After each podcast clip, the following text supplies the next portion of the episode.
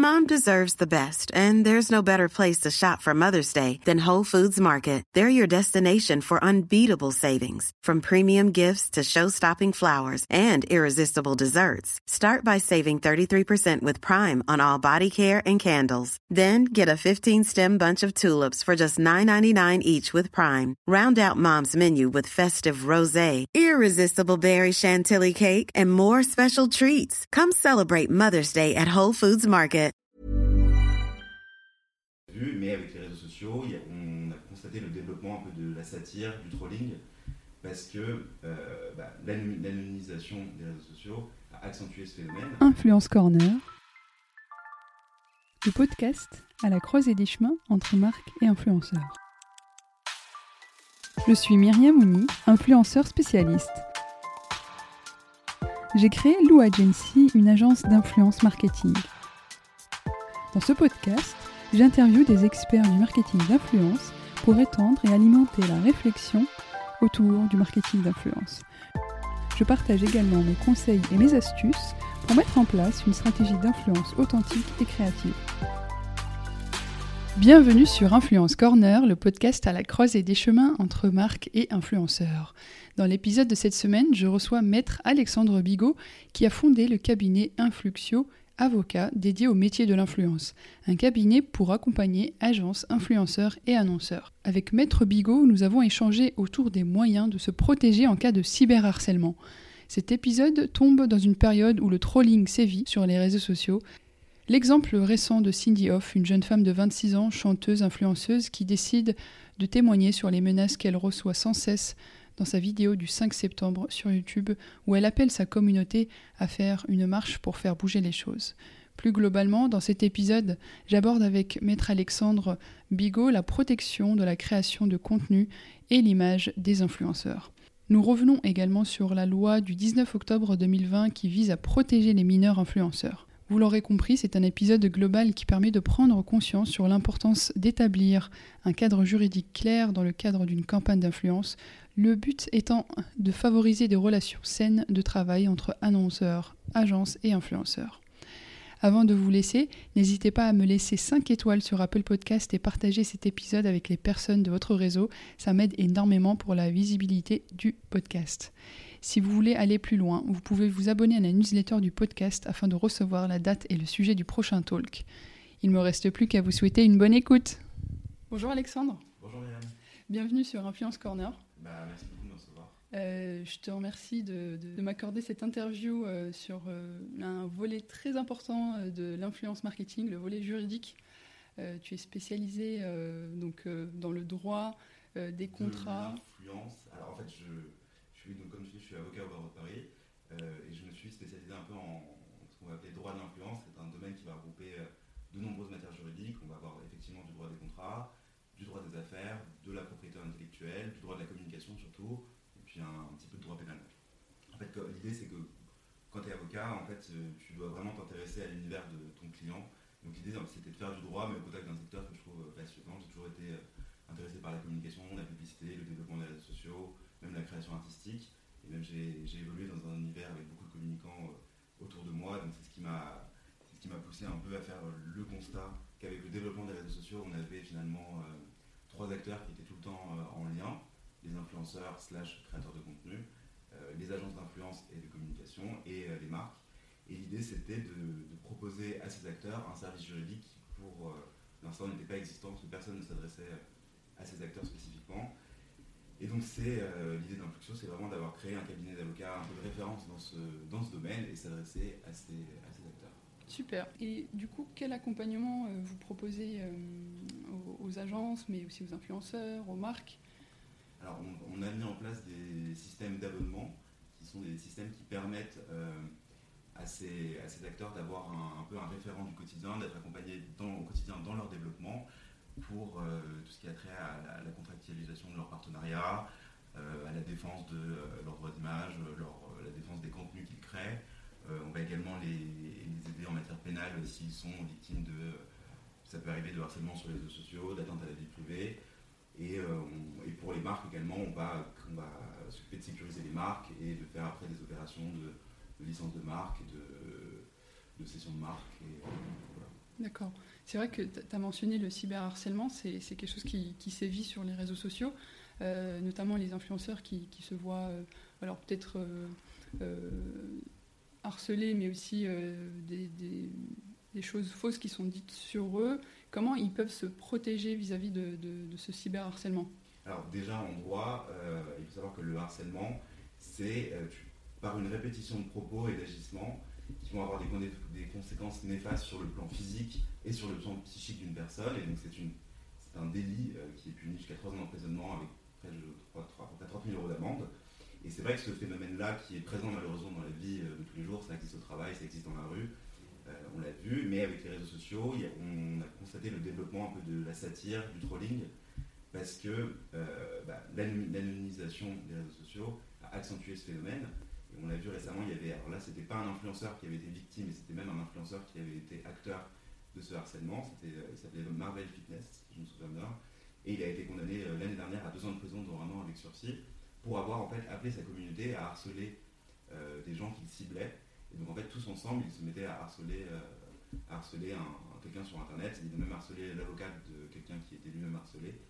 Et alors le réflexe quand on est harcelé, que ce soit influenceur ou utilisateur d'un réseau, ça va être déjà tout d'abord de signaler impérativement à la plateforme. Généralement, les plateformes maintenant font vachement attention à tout ce qui se passe en matière pénale, notamment si c'est des mineurs ou si ça, a des connotations euh, ethniques, etc. Euh, mais si la, plateforme n'a pas agi, il faut absolument la mettre en demeure après. ça peut être une mise en demeure déjà privée, mais aussi une mise en demeure d'avocat. Donc en tant qu'avocat, on va adresser un courrier aux plateformes en demandant de supprimer le contenu, et ensuite en demandant euh, d'identifier la donnée pour pouvoir aller ensuite porter plainte euh, tout simplement. Et alors il faut savoir que lorsque la plateforme ne réagit pas, euh, on peut, euh, en tant qu'individu, faire une requête, par le bien d'un avocat, mais faire une requête auprès du tribunal pour, bah, pour en fait faire supprimer le contenu, supprimer un groupe, supprimer un commentaire, identifier à chaque fois l'utilisateur qui est caché derrière un, pseudo, et ensuite, une fois qu'on aura ses coordonnées, on va pouvoir à nouveau aller porter plainte hmm. J'avais vu dans une histoire de, cyberharcèlement sur Twitter que euh, après, avec un jugement, on pouvait en fait euh, euh, annoncer qui se trouvait derrière ces, pseudos. Est-ce que c'est vrai? Oui, tout à fait. Je me souviens d'un exemple. je crois que c'était Brigitte Macron, la femme du président. Il y a eu des propos qui, étaient, qui avaient été dits sur elle sur, sur Twitter avec des, photos à l'appui. Et alors, je sais que l'Élysée avait par le biais son avocat, avait justement fait une requête auprès du tribunal pour obtenir l'identification de l'abonné. Et donc ils avaient obtenu après cette euh, identification. Après, donc les suites qu'ils ont données en matière pénale, on ne peut pas. Euh, je, ne sais pas ce qui, est arrivé, mais effectivement, c'est tout à fait possible. D'accord. Et euh, qu'est-ce que tu, proposes, toi, aux influenceurs pour se protéger, en fait, ou en tout cas se prémunir de, ces, de ce cyberharcèlement? Est-ce qu'il y a des pratiques ou des choses qu'on peut mettre en place à la fois sur les réseaux sociaux, mais même de manière générale, pour se protéger? Je pense qu'il faut, euh, dès, les, dès les premiers instants, le problème des réseaux sociaux, c'est qu'à partir du moment où il va commencer à y avoir un fait de harcèlement, même s'il est très minime, je pense qu'il faut euh, soit répondre, soit couper assez court euh, la discussion en, expliquant que bah, c'est une pratique qui est pénalement répréhensible. et il faut systématiquement signaler, les, comportements. D'accord.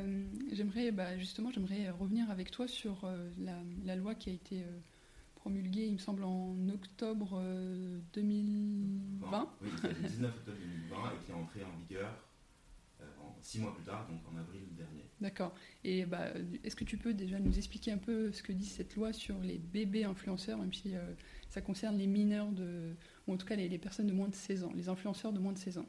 Alors effectivement, comme, comme on a pu le remarquer, il y a de plus en plus de jeunes enfants qui sont présents sur les réseaux sociaux, et pas que en tant qu'utilisateurs, mais également en tant qu'acteurs et créateurs de contenu. Euh, c'est vrai que c'est un relais intéressant pour les marques, je pense notamment aux marques de jouets, aux marques euh, culinaires, aux produits pour, euh, produits pour enfants, qui s'adressent, en fait ces marques s'adressent à la fois à un public majeur, donc les parents, et à un public mineur, notamment pour les jouets, lorsque les enfants voient des jouets, ils ont envie d'avoir les mêmes jouets. Et le problème, c'est que derrière ça, c'est tout le temps des majeurs qui administrent en fait les comptes, qui vont créer du contenu, et pourtant c'est l'enfant qui va être au cœur des campagnes publicitaires, qui va être lui, enfin, son image va être utilisée, et qui va même user des jouets, etc. Donc il y a eu une volonté du législateur de protéger ces mineurs de moins de 16 ans et d'encadrer en fait leur exploitation commerciale. Alors il y avait déjà un régime juridique qui était prévu par le Code du travail euh, pour les enfants du spectacle et de la mode. Mhm. Et donc, en fait, cette loi du 19 octobre 2020, entrée en vigueur le 19 avril 2021, euh, assimile désormais ces influenceurs de moins de 16 ans aux enfants du spectacle, euh, dont l'activité est déjà régie par le Code du travail. Et en fait, qu'est-ce que ça implique? Ça va impliquer une déclaration préalable auprès de l'autorité administrative qui va euh, octroyer une autorisation individuelle à l'enfant, aux parents et à l'enfant pour exercer cette activité.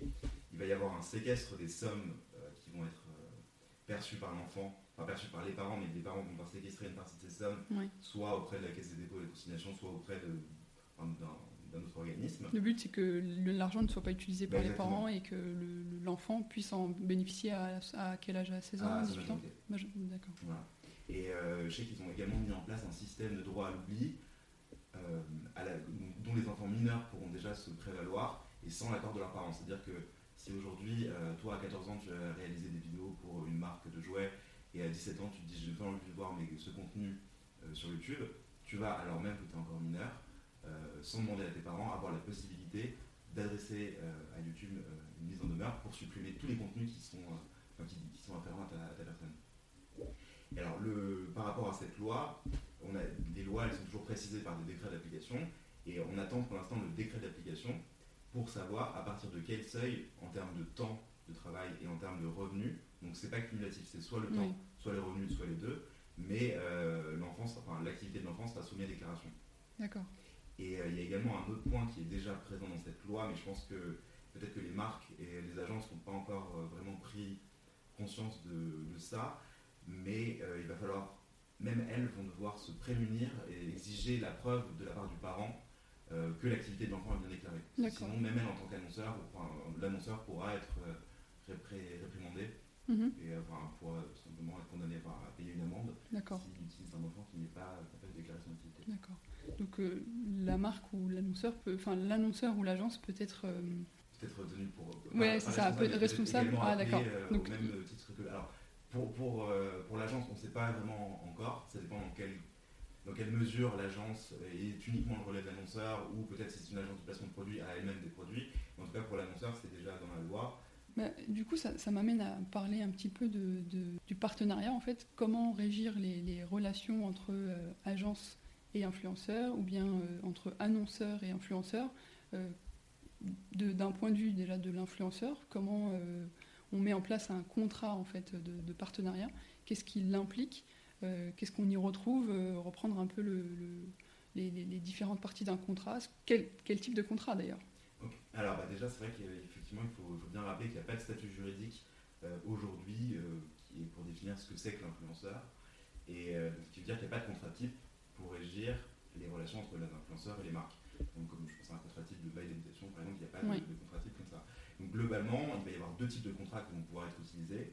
On sait qu'il y a les contrats de maintien, contrats de maintien qui sont prévus par le Code du travail, et le Code du travail va assimiler cette relation à un contrat de travail, et les revenus seront assimilés à des salaires. Et de l'autre côté, ce qui est le plus utilisé aujourd'hui, c'est le contrat de prestation de service, euh, mais qui comporte effectivement des risques de requalification par, ailleurs en contrat de travail, dès lors qu'il va y avoir une subordination très importante entre, euh, par exemple, l'agence et l'influenceur ou la marque et l'influenceur. Euh, il faut vraiment que l'influenceur puisse laisser finalement libre recours à sa créativité pour poster, qu'il soit maître de la création de son produit, sinon ça peut être ça peut être revu un peu comme, un, comme du salariat si, euh, si vraiment il est, trop, trop encadré. Et les revenus, par contre, euh, tirés de cette prestation de service, ça sera assimilé au BNC. Et les cadeaux aussi, c'est très important, euh, les cadeaux qui sont reçus par les influenceurs doivent en théorie s'imputer sur l'assiette de calcul de l'imposition. Ah, c'est vrai qu'effectivement, je pense qu'il va y avoir un risque de. Enfin, pas un risque, mais qu'il va y avoir un contentieux qui risque de naître prochainement, c'est que le fisc s'intéresse de plus en plus à tous, les gifts qui sont reçus par les influenceurs qui aujourd'hui ne sont absolument pas intégrés en fait, dans les assiettes de, calcul de l'impôt. D'accord. Euh, et donc dans les, dans les contrats, donc après pour parler du contrat en lui-même, je pense qu'effectivement il y a encore trop de, trop de situations où il n'y a pas de contrats qui sont signés, il n'y a pas de contrats qui sont mis en place. Or, dans la vie de tous les jours, on, met quasiment un contrat en place pour oui. n'importe quoi. Aujourd'hui, tu prends un billet de train, tu as un contrat, tu prends un billet d'avion, tu as un contrat, une location, etc., tu as un contrat. Et je pense que c'est comme tout euh, brief d'agence qui est bien rédigé, c'est vraiment indispensable à la mise en œuvre d'une campagne. Parce que le contrat, il va permettre de s'assurer la bonne compréhension par les parties des attentes respectives de chacune. Donc déjà, il va définir les produits sur lesquels vont porter le partenariat, et il va définir également la périodicité des publications, ou le mode de calcul de la rémunération pareillement, s'il y a eu des éventuelles avances qui ont été perçues par un influenceur, quelle est la durée de ce partenariat, mhm. quelles sont les obligations aussi des parties. Est-ce que l'influenceur va avoir une obligation de modérer les réseaux sociaux mhm. Est-ce qu'il va avoir l'obligation de laisser les publications en ligne un certain temps Parce que souvent, il y a des publications qui disparaissent une semaine après le partenariat et c'est très préjudiciable pour les, pour les marques. Euh, est-ce qu'il va y avoir une obligation de conseil pour la réalisation des postes Est-ce qu'il va devoir fournir les statistiques d'une campagne? Tout ça, c'est vraiment toutes ces petites choses qui doivent être euh, inscrites dans le contrat et le contrat, bien sûr, signé en amont euh, du partenariat pour, pour s'assurer d'une protection optimale. D'accord. Donc ça peut être un contrat de travail dans le, dans le cadre d'une relation entre une agence d'influenceurs, enfin un influenceur qui serait en contrat avec une agence et euh, qui gérait par exemple les intérêts un peu comme dans le mannequinat. Alors ça peut être une relation de travail entendue au, sens du code du travail. C'est-à-dire qu'on a vu qu'il y a eu un... Ça c'est ce qu'on appelle le contentieux un peu Uber, où, euh, où tu avais des, des chauffeurs euh, donc VTC qui étaient prestataires de services pour Uber mhm. et qui finalement se, se, retrouvaient à travailler tous les jours pour, pour Uber, de, à gagner leur vie uniquement grâce à Uber, mhm. qui disaient à tel moment vous voulez vous connecter, à tel moment vous voulez vous déconnecter. Et bien qu'ils étaient prestataires de services, euh, certains ont fait valoir qu'ils étaient en réalité uniquement salariés de, Uber. Mhm. Et c'est vrai que c'est un risque pour euh, certaines agences qui ne fonctionnent qu'avec aujourd'hui avec des contrats de prestation de services, mais qui vont travailler tout le temps avec le même influenceur, qui vont vraiment en fait régir son activité au quotidien et, euh, encadrer les contenus qu'ils créent en disant bah, il, faut, il faut absolument telle, telle prestation dans le contrat, enfin telle prestation pardon, dans, le, dans le contenu non, il faut que tu repasses le contenu comme ci, comme ça, etc. Mhm. Et ben, c'est vrai qu'à terme, euh, c'est ni dans l'intérêt aujourd'hui, c'est pas dans l'intérêt de l'influenceur aujourd'hui, parce qu'il a d'autres d'autres euh, d'autres partenariats certainement avec d'autres agences, mais dans le cas d'un partenariat vraiment exclusif, il faudrait faire attention à ce, risque de requalification par votre travail. D'accord. Euh, et en termes de propriété intellectuelle, de, droit à l'image, euh, comment une marque peut-elle être en mesure de réutiliser ce contenu-là Et est-ce que l'influenceur peut refuser de, donner en fait le contenu créé euh, par ses soins? Alors effectivement, l'un des points que le contrat doit absolument encadrer, c'est l'utilisation de l'image et du contenu créé par l'influenceur. Donc ça fait faire intervenir deux notions juridiques. D'une part, le droit à l'image, d'autre part, le droit d'auteur. Donc d'abord pour le droit à l'image, en fait qu'est-ce que le droit à l'image? Finalement c'est un droit qui a été euh, rattaché au droit à la vie privée, mhm. qui est prévu par l'article 9 du Code civil, et qui prévoit une protection euh, pour les personnes contre la réalisation et la publication sans leur autorisation de leur image, c'est-à-dire de leur représentation au moyen d'un art ou d'une technique, donc euh, notamment un support vidéo. Et la conséquence de, ce, de licence de droit, c'est l'impossibilité pour un tiers d'utiliser ou de reproduire l'image de quelqu'un sans son autorisation, et c'est vrai qu'aujourd'hui, cette autorisation, elle se monnaie en fait. Donc ça, c'était la partie droit à l'image. Donc ça va, cette partie droit à l'image, elle va intégrer encore une fois deux types de rémunération. Tout d'abord, une rémunération pour le droit à l'image aujourd'hui lors de la création, de, la, création de, la, prestation de service. Pardon. Et ensuite, euh, une redevance ou des royalties pour l'utilisation a posteriori euh, de l'image de l'influenceur pour la réutilisation dans le cadre d'une campagne pour la marque. Donc tu as le droit à l'image qui va vraiment être l'image de l'influenceur et à côté, tu vas avoir le droit d'auteur qui est consacré par le Code de la propriété intellectuelle euh, et qui en fait protège euh, l'auteur d'une œuvre de l'esprit et qui donne, dès lors que, dès lors que tu es auteur d'une œuvre, euh, ça peut être un contenu, une photo, une vidéo, etc. Mhm. Et dès lors qu'en fait cette vidéo elle va être empreinte d'originalité, elle, va être elle va être protégée au titre d'un droit de propriété incorporelle et tu vas pouvoir opposer ce droit à tout le monde. Et donc en fait, les influenceurs qui créent du contenu ou les créateurs de contenu qui vont créer du contenu sur les, sur les plateformes, euh, elles vont, vont, disposer de ce fait d'un droit d'auteur sur ces contenus. Et alors, c'est-à-dire que toi, même si tu as payé, euh, même si tu as payé en tant qu'annonceur euh, une prestation de service, c'est-à-dire l'image de l'influenceur à un moment T qui a créé une publication à un moment T, donc tu vas pouvoir, ça c'est grâce aux conditions d'utilisation de Instagram par exemple, où lorsque quelqu'un t'identifie dessus, tu vas pouvoir le reposter, c'est comme ça aussi que mm-hmm. eux, enfin ce qui est intéressant pour Instagram, c'est qu'il y a des échanges. Mais par contre, tu ne vas pas pouvoir capturer cette image, tu ne vas pas pouvoir la télécharger, la remodifier derrière, la reposter dans trois semaines, euh, refaire un, montage vidéo avec cette image et la réutiliser derrière, sans avoir en fait l'autorisation de l'influenceur. Donc tout ça, en fait, pas l'idée, c'est de dire que c'est pas parce que il y, a un contrat de partenariat et que tu as payé à un moment T que ce, moment où tu as payé, ça te donne le droit de réutiliser le contenu à l'infini mhm. du créateur. D'accord. Donc en plus de la création, enfin en plus du partenariat, les influenceurs peuvent mettre en place un système de rémunération lié aux royalties pour leur l'œuvre créée en fait. Alors, et oui, c'est ça. Les royalties, ça va être vraiment pour leur, leur image, la réutilisation de leur image. Mais c'est tout le temps intimement lié, parce que dans le contenu, tu as à la fois leur image et le contenu en lui-même. Donc tu vas avoir la royalties, enfin, les royalties vraiment pour son image, et après une, une espèce de redevance aussi pour la réutilisation a posteriori du contenu. Bah, le, réflexe, encore une fois, c'est toujours de bien délimiter dans le cadre du contrat de partenariat euh, quel support euh, va pouvoir servir de réutilisation pour la marque, enfin, sur, quel support la marque va pouvoir réutiliser le contenu, euh, sur quelle durée, selon les modalités. En fait, tout, à partir du moment où toutes ces modalités seront bien définies, on va pouvoir fixer un prix en fonction de la notoriété de l'influenceur, mmh. de sa communauté, et, c'est comme ça que ça, ça doit se faire. D'accord. Euh, j'ai vu parfois que certains contrats pouvaient avoir des clauses de confidentialité. Euh, en quoi ça consiste et pourquoi en fait certaines marques et euh, agences mettent en place cette clause de confidentialité? Je pense qu'effectivement la clause de confidentialité, le type de clause auquel tu fais référence, c'est une clause dans le contrat qui va, qui va, qui va interdire finalement à une partie du contrat, enfin même aux deux parties, dans le cas du créateur de contenu ou de l'influenceur, de, de, parler en fait des modalités du contrat qu'il a eu avec, euh, avec la marque euh, pour une durée assez euh, pour une durée limitée par le et fixée par le contrat. Mhm. C'est une clause qui est finalement assez fréquente en matière de, de relations contractuelles. et ça, me fait, ça, me fait, également penser un peu aux clauses de non-concurrence. On peut les mettre un petit peu en parallèle, je pense. Ça va être des clauses qui vont être là par contre un petit peu plus contraignantes pour, pour les influenceurs puisque c'est des clauses qui vont être imposées par une marque, par une agence, par le biais, ou par le biais d'une agence, euh, qui vont finalement empêcher euh, l'influenceur de réaliser un partenariat dans euh, quelques mois avec une marque concurrente. Donc ça peut se comprendre dès lors que l'influenceur va être un peu ambassadeur d'une marque. Mhm. si pendant un an tu vas mettre en avant telle marque de jus de fruits, effectivement si l'année d'après tu sponsorises telle marque de soda, ça peut, on peut comprendre que pour les marques c'est un petit peu, un petit peu compliqué.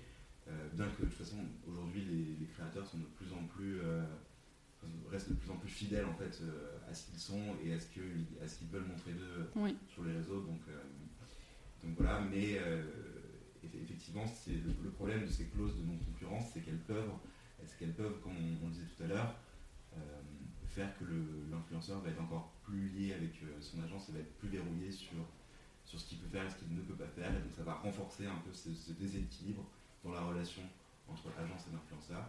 Mais il y a des déséquilibres qui risquent, de rien, de se retourner un petit peu contre l'agence en cas d'action en requalification du contrat. Mhm. on, voit souvent des placements de produits euh, sur les réseaux sociaux, que ce soit Instagram, euh, TikTok, euh, en tout cas ça fait partie des collaborations.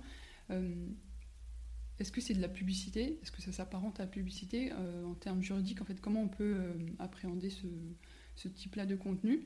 Et qu'est-ce qu'il faut faire pour que ce contenu-là soit en bonne et due forme euh. Alors effectivement, euh, avec l'émergence de tous ces partenariats qui sont présents sur les réseaux sociaux, euh, au début c'était un peu le grand n'importe quoi, et heureusement après il y a eu des organismes de régulation comme l'ARPP mm. qui a un peu tenté de fixer des règles assez finalement basiques pour, pour que les gens s'y retrouvent et en fait pour que en tant que consommateur tu ne sois pas victime d'un partenariat déguisé ou mm. d'une collaboration que tu ne pensais, que tu ne pensais pas qui existait.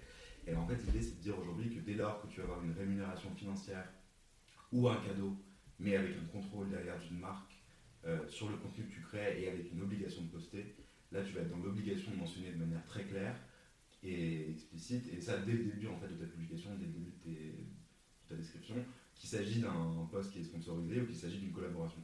D'accord. Alors qu'à l'inverse, euh, ça, ça se passe notamment beaucoup avec les journalistes, c'est-à-dire que tu vas adresser une présentation de ton produit à un produit à un journaliste. Et là, euh, comme il n'y a aucune obligation derrière de présenter le produit, euh, ni même de, de créer un contenu autour, là, il n'y aura pas d'obligation de, mentionner que le partenariat est sponsorisé ou est, le fruit d'une collaboration. D'accord, donc en fait, c'est même une collaboration, qu'elle soit payante ou non. Oui, tout à fait. D'accord. Un simple cadeau dès lors que tu t'es engagé derrière à réaliser un, poste. Euh, parce que souvent, en plus, la marque va te dire j'aimerais bien que ça soit mis de telle manière ou de telle. Donc dès lors que tu fais ça, tu vas être dans l'obligation de mentionner qu'il s'agit d'un partenariat. Ok, d'accord. Et euh, ça, me fait penser à, certains secteurs où, de base, c'est des secteurs très euh, régulés par euh, le, droit, comme l'alcool, mais aussi les paris sportifs. Hum, comment en fait, est-ce que c'est les mêmes règles qui existent dans la publicité conventionnelle? Comment est-ce que les marques peuvent, marques d'alcool par exemple, peuvent faire des collaborations hein, sur les réseaux sociaux Alors effectivement, ça va être régi de la même manière que la publicité traditionnelle pour, je pense notamment à l'alcool, parce qu'en France, depuis 91, tu as la loi EVA qui va encadrer et qui va réglementer la publicité sur les boissons alcooliques ça toujours dans un souci de santé, de sécurité, de salubrité publique. Et euh, le but euh, de cette loi, ça va être, lorsque tu fais un petit peu de la publicité sur l'alcool, ça va être de la présenter de manière très objective. Tu vas pouvoir parler de son origine, de la description du produit et du contenu. Mhm. Tu vas devoir absolument ne pas inciter les gens à boire, ne pas mettre en avant le rôle social de l'alcool et de, s'assurer que la promotion que tu fais n'incite pas les gens à la consommation.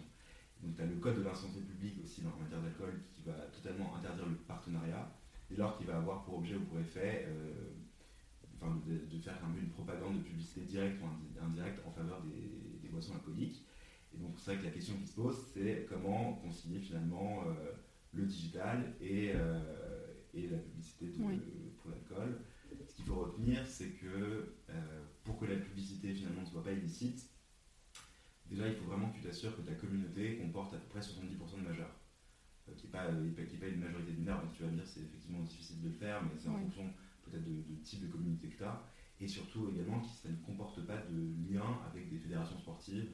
Euh, donc la jeunesse et le sport, finalement, quand tu as ça en communauté ou quand c'est ton, ton, canal de, communication principal, tu ne vas pas pouvoir euh, faire de, communication autour de l'alcool. Il va falloir bien évidemment mentionner que l'abus d'alcool est dangereux pour la santé, enfin, systématiquement le bandeau qu'on voit en dessous de toutes les publicités. Euh, il va falloir que euh, le partenariat soit tout de suite identifié, euh, comme on a dit tout à l'heure également, et il va falloir que tu présentes le produit de manière objective et informative. Le produit est composé de ça, de cette telle origine, c'est un alcool de tel pays, etc. etc. Mais surtout de ne pas mettre en, avant le rôle social de, de, l'alcool. D'accord. C'est vraiment. et alors, je sais qu'il y a eu un petit assouplement qui a été prévu en 2016 pour le vin et pour la bière, où alors là, ça ne va plus. dès lors que tu vas communiquer sur le terroir, sur le région, sur région, sur un savoir-faire, euh, je sais pas, sur un cours de neurologie, etc.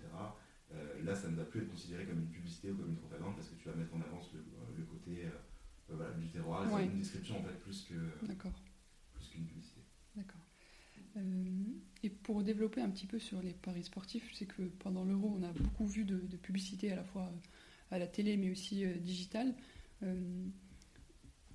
on sait que c'est plutôt bien régulé, etc. Mais on voit euh, l'apparition de, de, créateurs de contenu, je ne sais pas si on peut les appeler comme ça, ou en tout cas d'influenceurs, qui, euh, comment tu les appelles déjà euh, Des tipseurs. Des tipseurs, et en quoi ça consiste enfin, Et qu'est-ce qu'ils proposent Et est-ce que c'est légal, pas légal Est-ce que tu peux nous dire un peu, nous éclairer sur le sujet? Alors, effectivement, déjà, il faut distinguer bien entre bookmakers, qui sont ceux qui prennent les paris, et les tipseurs, c'est ceux qui vont te donner des, pronostics, enfin te donner, moyennant euh, ces atouts problèmes, euh, qui vont te vendre en fait des pronostics.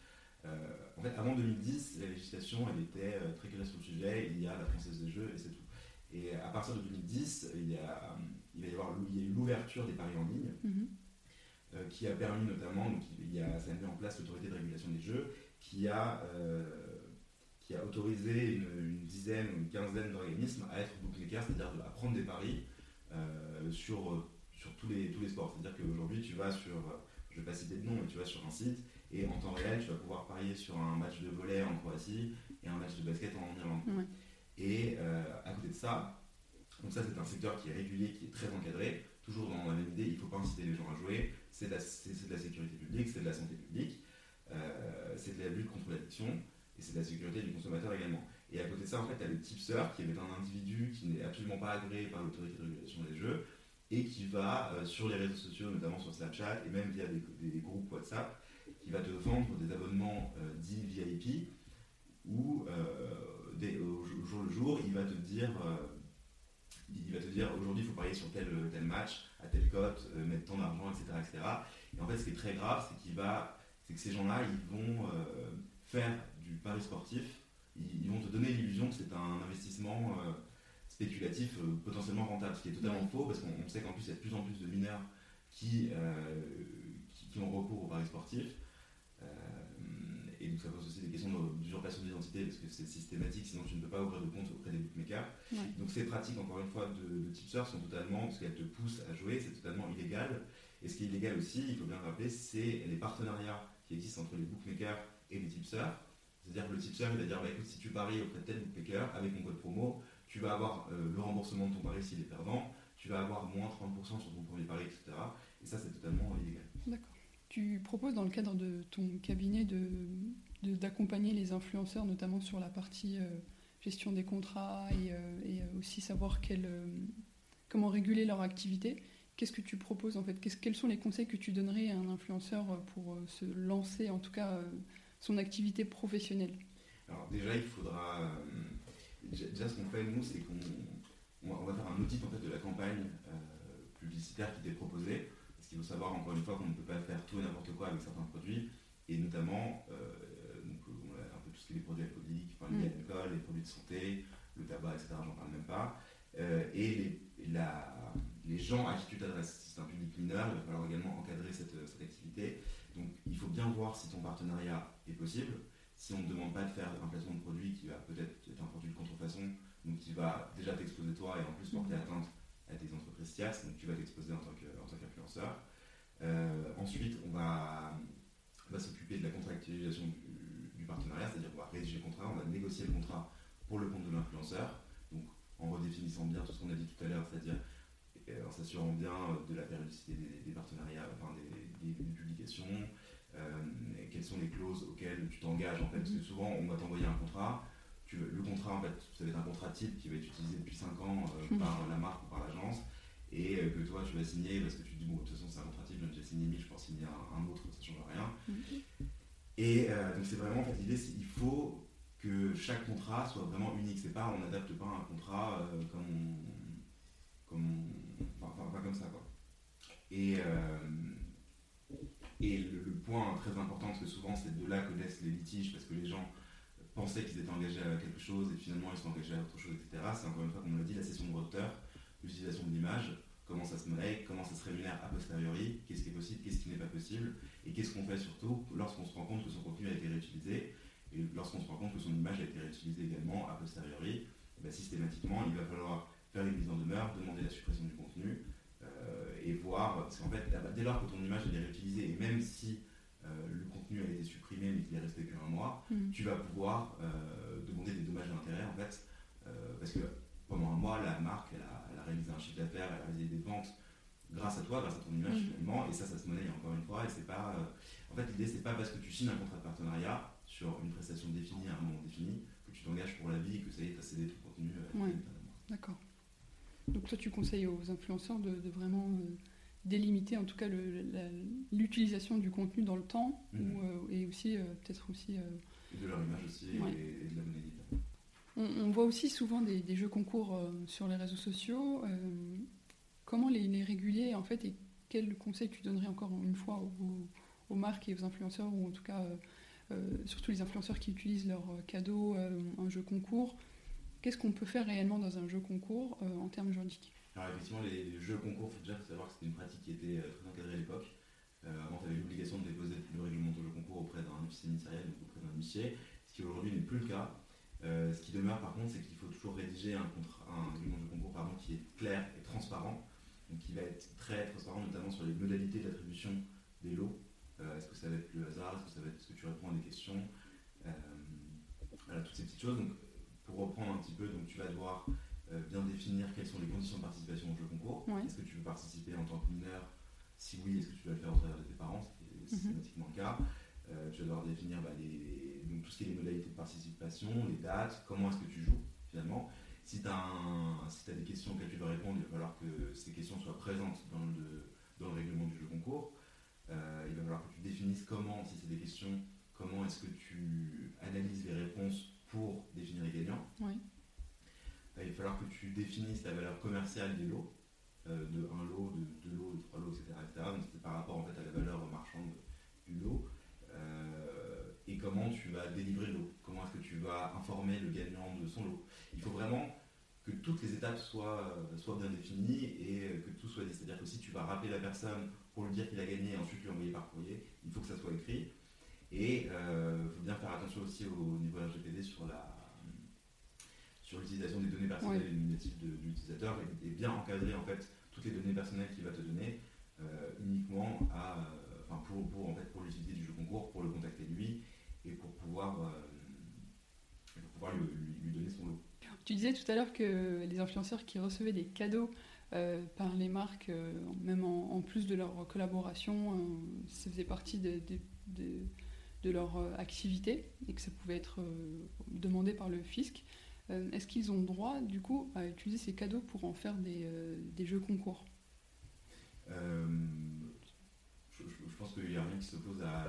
Enfin, sauf si la marque a bien spécifié que parce que parfois, ça, ça être le cadeau va peut-être être une édition limitée d'un produit, auquel cas peut-être que la marque n'aura pas envie que ce, que ce cadeau soit remis en, en jeu. Après, je pense que c'est comme un cadeau de Noël. Si tu reçois un cadeau de Noël et que tu veux le redonner à quelqu'un à un anniversaire, euh, nul de le faire. En gros, tu, peux, euh, tu vas pouvoir remettre ce, cadeau-là. Et, c'est peut-être derrière, en fait, aussi une manière déguisée pour les, marques de, de, faire, de faire des campagnes à moindre coût, parce qu'en fait, elles donnent une fois le cadeau et le cadeau est mis en avant par l'influenceur qui va le remettre en avant en le redonnant à sa communauté. Donc c'est peut-être aussi un rôle intéressant être utilisé euh, de cette manière. D'accord. Et euh, quels sont les futurs projets euh, de, du cabinet les prochains mois et les prochains, prochaines années. Déjà, le, gros, gros projet du moment, c'est une association du coup, avec, donc avec un associé pour monter en compétences, pour proposer un accompagnement encore plus 360 pour les acteurs auxquels on s'adresse aujourd'hui, avec euh, des compétences en droit des sociétés pures, en fusion-acquisition pour euh, des regroupements d'agences par exemple, je pense, ou euh, des créations d'entreprises pour, pour les influenceurs, avec de l'optimisation fiscale, avec de, un accompagnement au niveau fiscalité. Et ça, ça va être vraiment le, gros développement, gros développement prochain. Et Toujours continuer sur le compte Instagram, que je vous invite d'ailleurs à suivre. Ouais, on mettra toutes les infos euh, en barre description du, de l'épisode. Euh, et si tu devais choisir un ambassadeur pour, euh, pour mettre en avant le cabinet, qui choisirais-tu? Très difficile comme question. Déjà, du fait, de la déontologie à laquelle je suis soumis, malheureusement, je ne pourrais pas faire appel à quelqu'un pour, pour faire la promotion de, de, mon activité. Donc je dirais, je dirais peut-être, encore une fois, le, le compte Instagram qui essaie de proposer un contenu, un, peu intéressant pour, pour l'ensemble de ces acteurs. Écoute, euh, Alexandre, je te remercie euh, pour cet échange très instructif, euh, qui j'espère sera très instructif aussi pour les auditeurs qui nous écoutent. Et, et on te retrouve à très vite sur les réseaux sociaux, donc LinkedIn, Instagram, et je mettrai toutes les infos en, en barre de description. Ben, merci à toi. Merci d'avoir écouté cet épisode. Je vous invite à partager cet épisode au sein de votre réseau. Ceci aide grandement à la visibilité du podcast et laissez un avis avec 5 étoiles sur Apple Podcast. J'apprécie énormément vos retours et cela m'aide à adapter le contenu en fonction de vos besoins. C'est pourquoi il ne faut pas hésiter à me partager les sujets et les invités que vous souhaitez aborder ou écouter. Enfin, j'organise des events mensuels pour aborder une thématique spécifique de l'influence. Alors n'hésitez pas à vous abonner à la newsletter du podcast pour avoir les informations en avant-première. À très vite